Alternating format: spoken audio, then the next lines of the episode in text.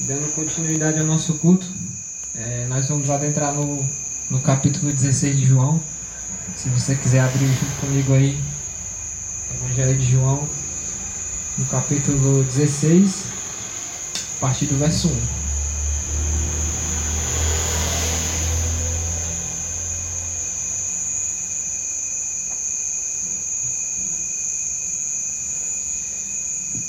encontraram? Amém?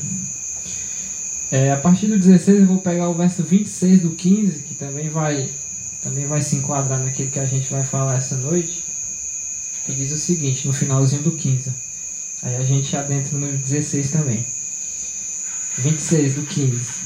Quando vier o conselheiro, que eu enviarei a vocês da parte do Pai, o Espírito da verdade, que provém do Pai, ele testemunhará a meu respeito e vocês também testemunharão, pois estão comigo desde o princípio.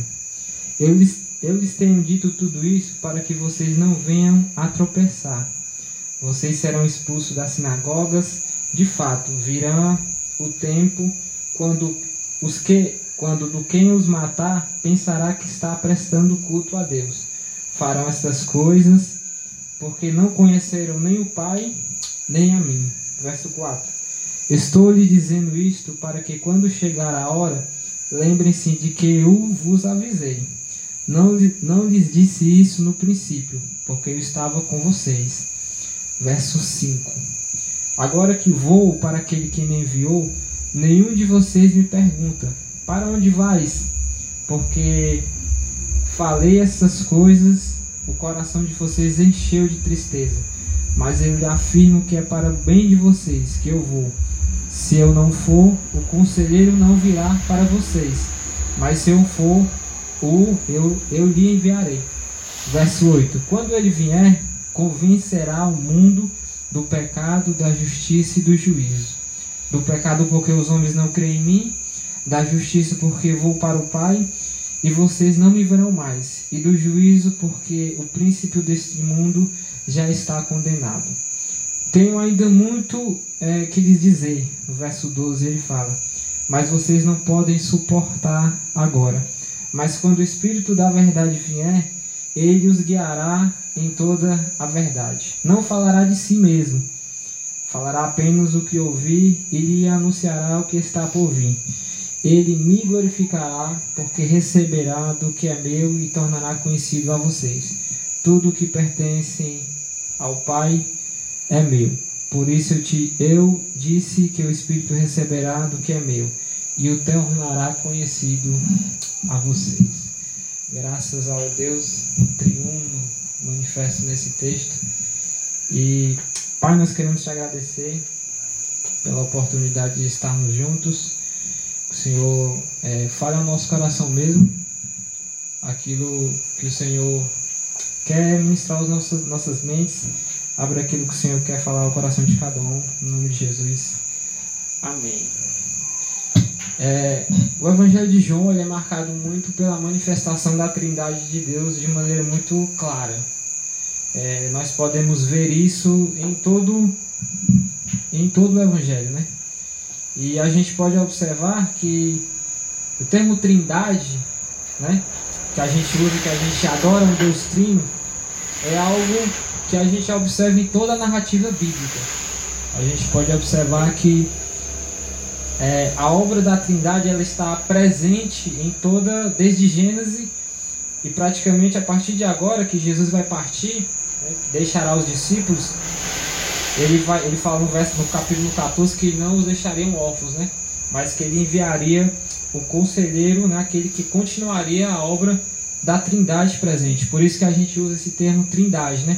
Que muitas das vezes a gente fica um pouco perturbado para entender como é que é isso. A gente adora um Deus que é três pessoas e ele é o único Deus. E a gente fica, a gente fica meio cabeça em pé, né? cabeça quente para entender esses termos e, e a gente tem que entender que isso é normal, porque nós somos seres humanos limitados e muitas das vezes a gente não consegue entender a plenitude do que representa essa comunidade perfeita que na verdade é uma comunidade que não tem tempo, né? É uma comunidade que já é desde, desde a eternidade. Ou seja, para nós seres humanos entender a Trindade, a gente tem que se ater, né?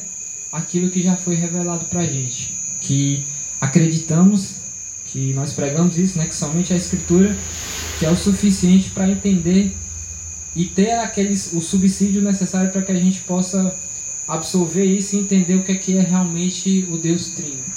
E a Escritura nos mostra isso. A Escritura, desde Gênesis, passando por toda a história bíblica, ela, ela chega até nós de maneira muito clara e de maneira que, através do Espírito, a gente pode entender o que, quem de fato é a Trindade. Né?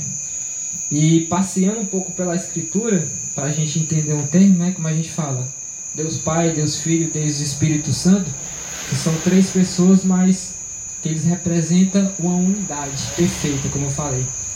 E como eu falei, a doutrina da Trindade, ela não é uma, digamos assim, um termo explícito na Bíblia, mas é que foi se entendendo ao longo da história bíblica e foi se entendendo também principalmente no Novo Testamento, que fica muito claro. O Evangelho de João, como eu falei, é o evangelho que aborda muito, ou seja, todo momento, até o Eric falou, acho que duas semanas atrás, no sermão dele, que quando uma coisa é muito repetitiva, muitas vezes falada, no tempo antigo, né? É porque era algo muito importante que tinha que ficar na mente dos discípulos, tinha que ficar de fato impregnados nos discípulos. E se a gente for folhear o Evangelho de João como um todo, a todo momento Jesus está falando, eu e o Pai somos um, eu e o Pai somos um. Ou seja, chega, chega a ser até repetitivo e a gente fica se perguntando por que, que Jesus a todo momento fica falando que ele e o Pai é um, né? Porque essa necessidade está a todo momento falando. Já é exatamente para que, através da revelação bíblica, eles possam entender a trindade de Deus perfeita atuando no meio seres humanos limitados. Ou seja, para a gente entender, a comunidade perfeita, eterna de Deus, ela esteve presente na criação. Né? A gente pode ver em Gênesis 1 que quando Deus criou, a gente já vê a atuação das três pessoas, que é o relato bíblico mais, digamos assim, mais certeiro né? no Velho Testamento, essa atuação da Trindade que é na criação, que Gênesis 1, do 1 ao 3, diz o seguinte, que ele vai falar sobre a criação, né? Percebe-se a ação trinitária na, na criação. Nele vemos o único Deus verdadeiro criando todas as, todas as coisas. E ao mesmo tempo, três atores participando, né? Da mesma, orda, de, da mesma obra criada. Deus, a palavra, Deus, a palavra, que é o próprio Cristo, que se encarnaria em João vai falar, né? E o Espírito, né? Essa é a, é a o texto né, que a gente tem mais claramente é, da manifestação da Trindade no Velho Testamento. Já no Novo Testamento, a gente tem um texto muito, muito claro, que é em João 1, né, que ele vai falar a respeito que o, o apóstolo destaca a presença de Jesus, que no comecinho do capítulo 1, ele ainda não estava encarnado, né, mas ele tipo, profetiza ali, né? A, a, respeito de Jesus que viria, que seria o Cordeiro de Deus. E ele vai falar que todas as coisas foram criadas por ele. Ou seja, a revelação que João tem ali naquele momento, que Jesus ainda não, não havia sido encarnado. A revelação que João tem ali, através do Espírito, é uma revelação totalmente divina, porque ele olha para Jesus, ele profetiza, na, na verdade, aquele que viria, né? Era o Cordeiro de Deus que purificaria todo o pecado da humanidade. Por que, que entender o conceito de trindade é importante para nossa, para nossa caminhada? É uma pergunta que a gente, que a gente pode, pode se fazer. Por que, que eu preciso saber disso? Porque é importante a gente entender isso porque a gente se enquadra nesse contexto. Porque se nós formos observar, desde se a gente for ler a escritura, digamos assim, com esse conceito na nossa cabeça sobre trindade, quem Deus é, Deus criando, é, é, a palavra presente, o Espírito pairando, né? E a gente vê no Novo Testamento João falando que todas as coisas foram feitas por intermédio dele. Ou seja, naquele momento, é, se tornando visível a presença da Trindade na humanidade. Vemos Jesus, o Filho de Deus encarnado, visível, presente na, na história humana. Vemos Deus ecoando a sua voz dizendo que era o Filho em, em quem ele tinha prazer. E vem a simbologia né, da pomba que pousa no ombro de Jesus, ou seja, aquela cena da Trindade presente na história naquele momento presente aos seres humanos mortais. É algo que se, chega a ser esplendoroso, porque a gente vê o Deus trino, perfeito, santo, sem nenhum pecado, né? Perfeito, eterno, todo digno de toda glória. Ele se faz presente na história humana, pela sua graça, pelo seu amor, pela sua bondade. E ele se faz presente para que nós possamos ser redimidos, ser alcançados por sua graça. E é interessante que, que a gente quando a gente estuda é, sobre a teologia do pacto, né, da, da aliança, é, Deus estabeleceu uma aliança com Adão no início, né? Que ele, Deus chega para Adão, a gente sabe muito bem dessa história, que Adão está lá no, no jardim e fala, né? Deus fala para Adão que todas as coisas ele poderia usufruir, né? Na criação, menos a árvore do conhecimento do bem e do mal. Adão tinha toda a autonomia para andar no jardim, para viver a sua vida plena. Só que Deus estabelece um pacto com Adão ali e um, e um, um termo de obediência. Ó, você pode usar tudo menos tocar naquela árvore do conhecimento do bem e do mal. E ele traça ali um, um pacto que ele vai falar: ó, se você comer, certamente, certamente morrerás. Ou seja, Jesus estabelece uma aliança com Adão naquele momento ali e fala: Ó, você pode usar de tudo, pode sofrer de tudo, menos daquela árvore ali. Se você comer, certamente morrerá. E Adão sabia no seu conhecimento, conhecendo a Deus, o Deus que ele tinha relacionamento com Deus, né? sabendo que se ele desobedecesse, Deus sendo justo na sua palavra e na sua aliança, certamente ele morreria de fato. E acontece o que aconteceu, né? a gente vê o ser humano desobedecendo e provando o fruto. E logicamente ele se esconde ali por um certo momento, mas não tem como se esconder de Deus, né? E ele fica amedrontado ali, né? Com medo. Mas ele tinha certeza que Deus iria o puni-lo, né? Puni-lo e, e exercer justiça, né? E naquele momento, digamos que Deus já estende a sua mão graciosa para a vida de Adão. Que ele poderia muito bem ali exterminar a história humana. Poderia muito bem ali acabar. E a gente vê que existia um plano que já era atemporal, que já era eterno. Que já estava presente na trindade, digamos assim, né? O plano estabelecido de redenção mesmo antes de Adão cair. Né? Ou seja, mesmo Deus sabia e a Trindade sabia e a, e a comunidade santa da Trindade já sabia que Adão iria iria tropeçar, iria errar, iria cair, iria desobedecer. Eles já tinham um plano redentivo que foi já estabelecido, pré-estabelecido na eternidade. A gente muitos conta essa, esse relato, né, que é, que Deus está, a Trindade estava na eternidade e Deus decide criar, né? Só que Deus observa que o ser humano iria desobedecer, iria quebrar a aliança que ele tinha feito por desobediência. E através da quebra da aliança era necessário alguém morrer no lugar. Era necessário alguém padecer ir lá e, e exercer justiça, doar na sua própria vida.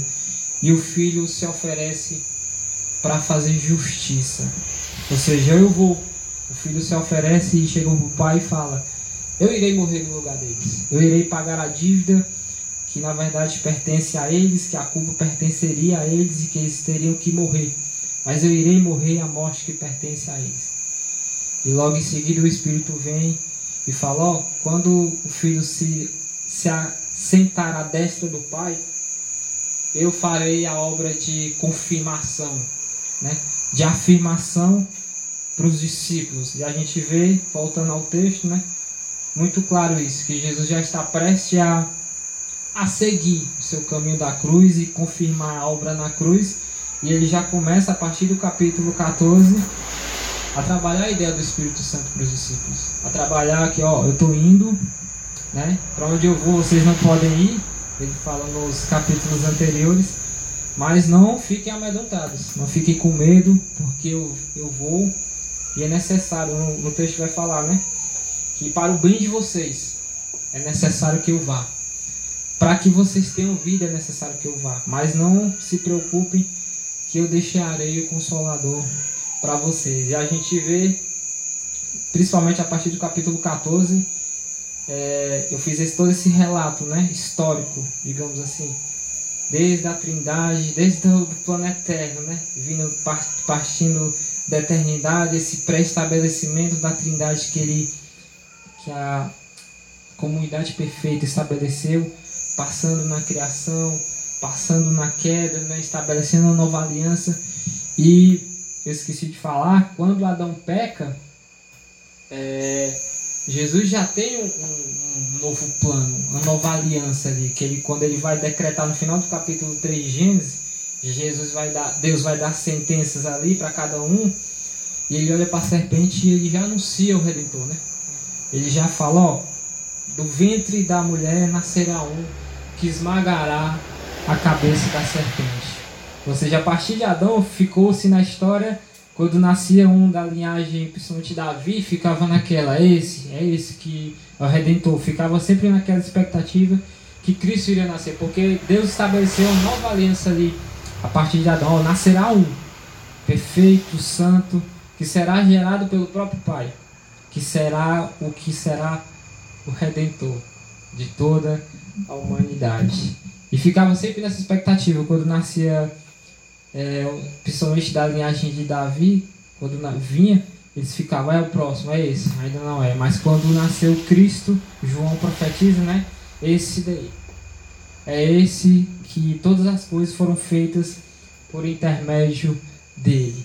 E no Velho Testamento a gente sabe que na velha aliança, né? Que para os seres humanos terem acesso a Deus, era necessário o sacrifício de animais, derramamento de sangue de, de animais para que eles pudessem ter novamente o acesso a Deus. Hebreus vai falar né, que era claro que o derramamento de sangue de, de ovelhas, de bodes, não é, pagaria as dívidas da humanidade. Era uma coisa que era provisória, uma coisa que era meio que um remendo, era o um na ferida, né? Era algo muito muito provisório ali, que a gente sabe que somente o, o, a obra redentora santa de Jesus completa, o Cordeiro Santo, é que seria o suficiente para que novamente a gente pudesse ter acesso ao Pai.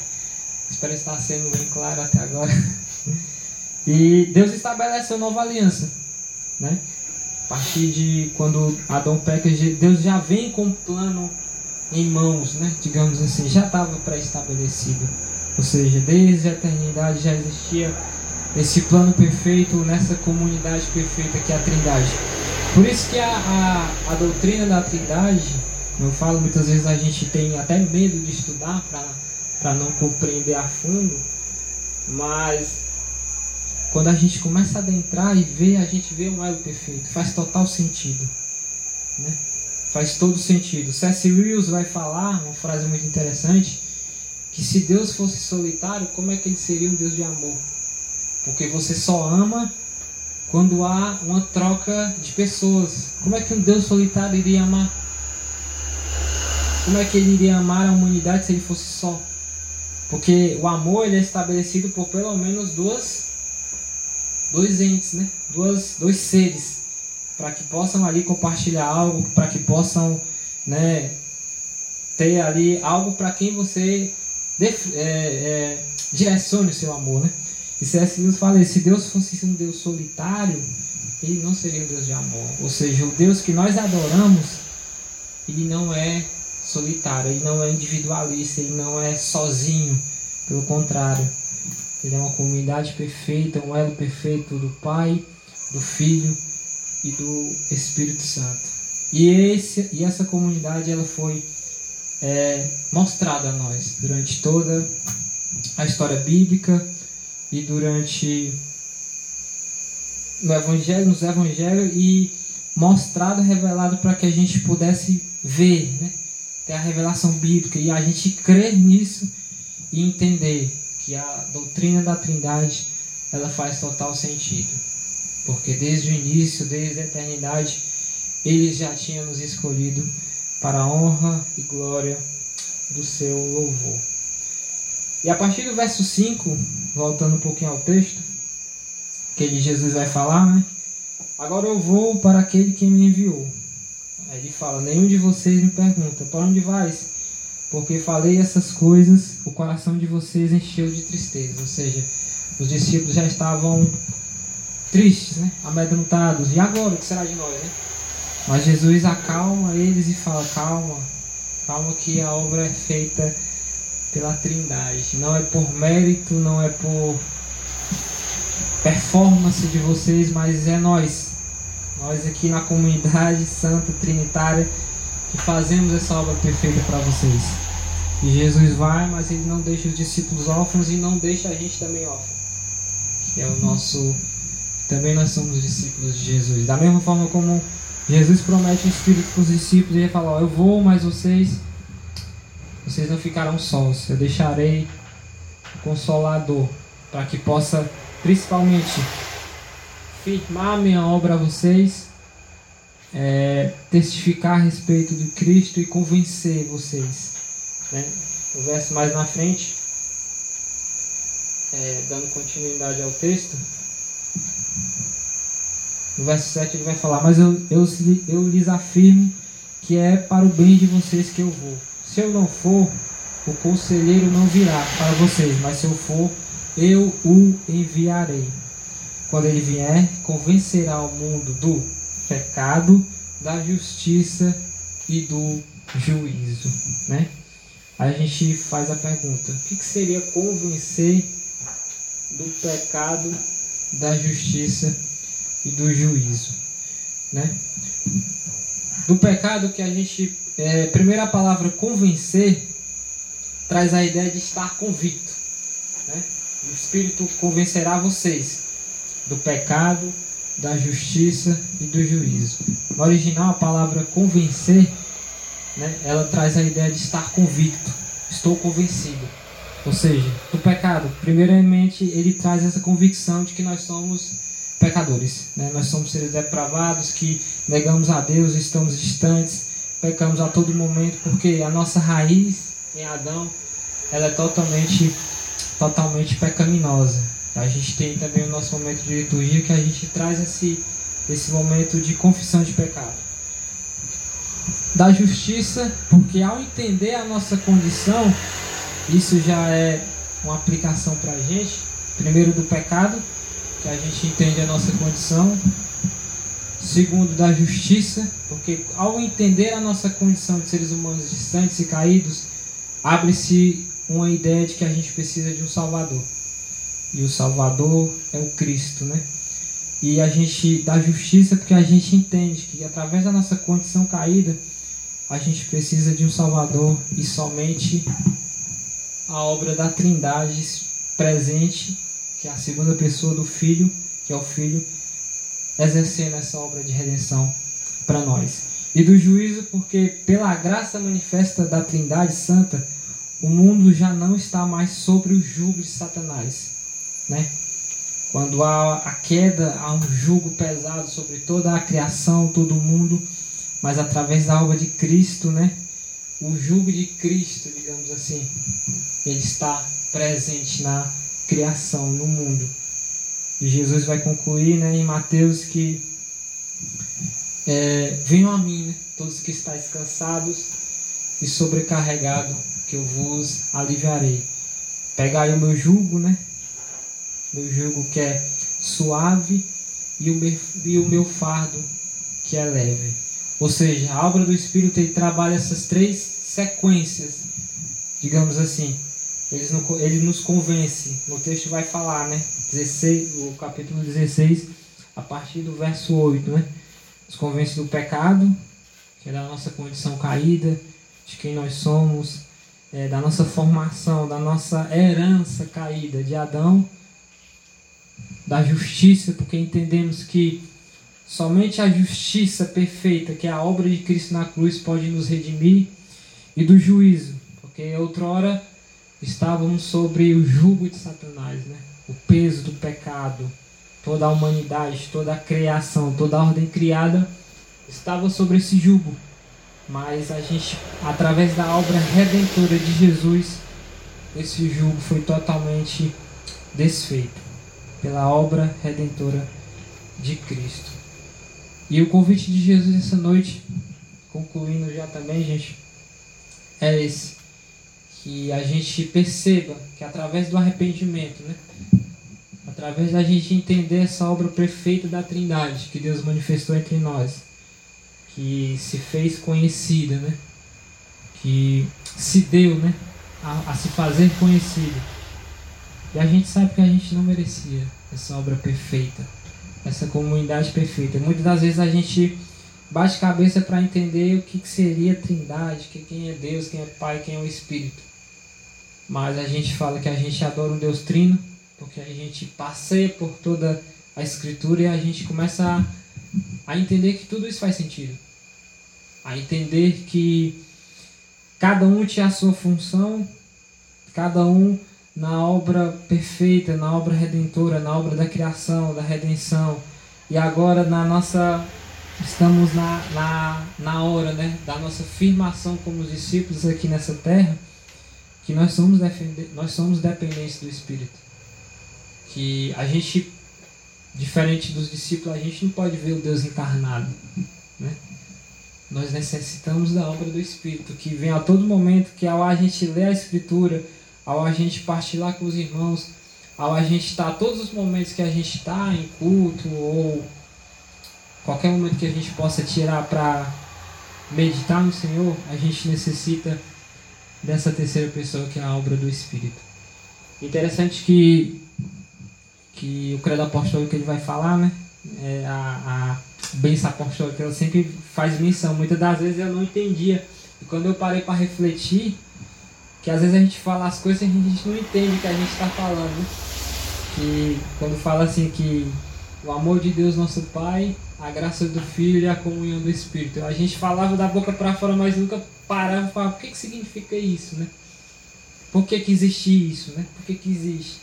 Mas que faz total sentido porque o amor de Deus nosso Pai, que o amor de Deus nosso Pai esteja com todos, a graça do Filho Jesus e a comunhão do Espírito. Ou seja, essa obra sequencial, né, perfeita, é, encarnada para que a igreja, nós seres humanos, discípulos de Jesus, escolhidos por Deus, que a gente venha ter esse entendimento de toda essa obra que ele fez.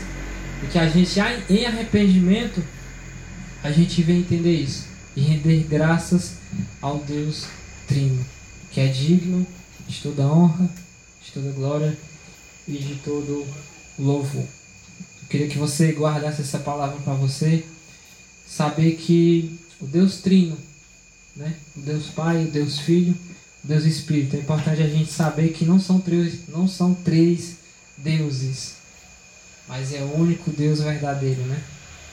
Único, perfeito. E muitas das vezes a gente não entende, mas Deus Trino, três pessoas, como é que eles não se rivalizam entre eles, né? Porque até essa maneira de a gente pensar comunidade é muitas das vezes uma maneira individualista, porque a gente, pela marca do pecado que existe em nós, a gente não, de maneira plena, a gente não consegue entender é, a totalidade do que significa a Trindade. Mas como eu falei no começo, aquilo que é suficiente a gente tem. E nesse suficiente que a gente tem, a gente se alegra nesse suficiente, a gente se regozija, a gente agradece a Deus pelo pouquinho que Ele já revelou para nós, que a gente só vai entender mesmo na plenitude quando a gente estiver junto, junto ao Pai. E eu, já aplicando também, eu desafio a você é, a entender isso e a viver em sua vida uma vida de adoração totalmente rendição ao Deus Trino. O convite nessa noite que fica é que toda a sua vida seja norteada, que você a gente pode parar, mas em nenhum momento eu posso ser incluso nessa obra, pelo contrário. Você já foi incluso antes mesmo da fundação do mundo. Ou seja, quando você ainda nem pensava em existir, é, a reunião perfeita da Trindade, ela inclui você. Olha que magnífico.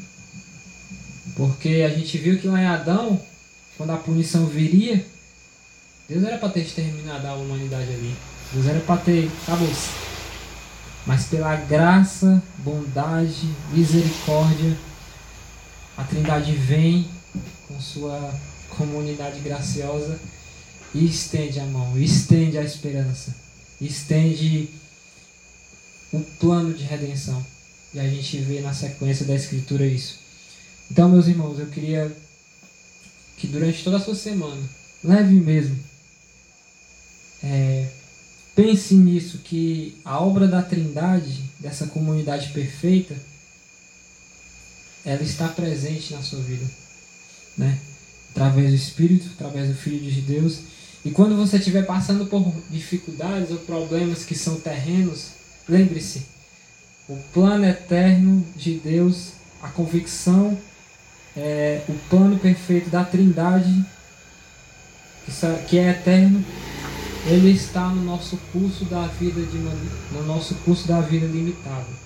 Ou seja, o plano eterno de Deus, que nós somos inclusos, quando a gente olha, que a gente vê esse plano eterno, a gente passa a ver que os nossos problemas e os nossos problemas terrenos, eles são limitados.